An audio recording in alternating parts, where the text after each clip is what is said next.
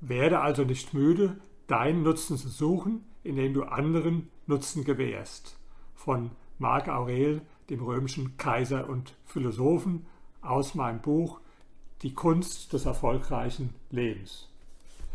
Ja, das ist tatsächlich eines der wichtigsten Prinzipien, übrigens auch im Geschäftsleben. Überlege dir zuerst, was kannst du für den anderen tun und nicht überlege immer nur, was kann der andere für mich tun. Das Schöne ist, wenn Sie für andere etwas tun, für andere einen Nutzen stiften, dann werden Sie selbst erfolgreich sein. Lange Zeit waren die Brüder Albrecht die reichsten Männer von Deutschland. Warum? Weil sie den ganzen Tag nur darüber nachgedacht haben, wie sie ihr eigenes Geld mehren könnten? Nein, weil sie darüber nachgedacht haben, wie sie Nutzen für die Verbraucher stiften könnten.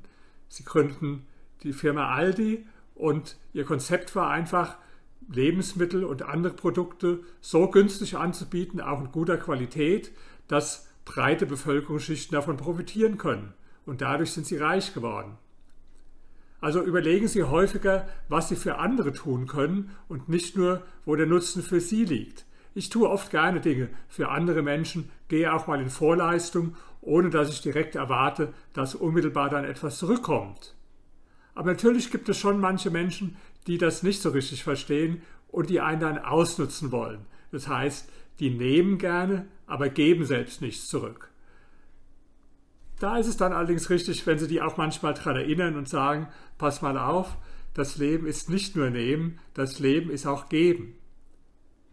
Mir schreiben häufig Menschen, die wollen, dass ich ihr Mentor werde oder Coach werde, wofür ich leider keine Zeit habe, so gerne ich das machen würde. Aber was mir immer wieder auffällt in diesem Schreiben, die Menschen, die erzählen mir dann, wie wichtig es für sie wäre und wie sie davon profitieren können. Aber kaum einer hat sich Gedanken darüber gemacht, was das, was für mich dabei herausspringen könnte, wie ich davon profitieren könnte. Also, wenn Sie diesen Grundsatz von Marc Aurel zu ihrem eigenen Lebensgrundsatz machen, dann werden sie erfolgreich sein.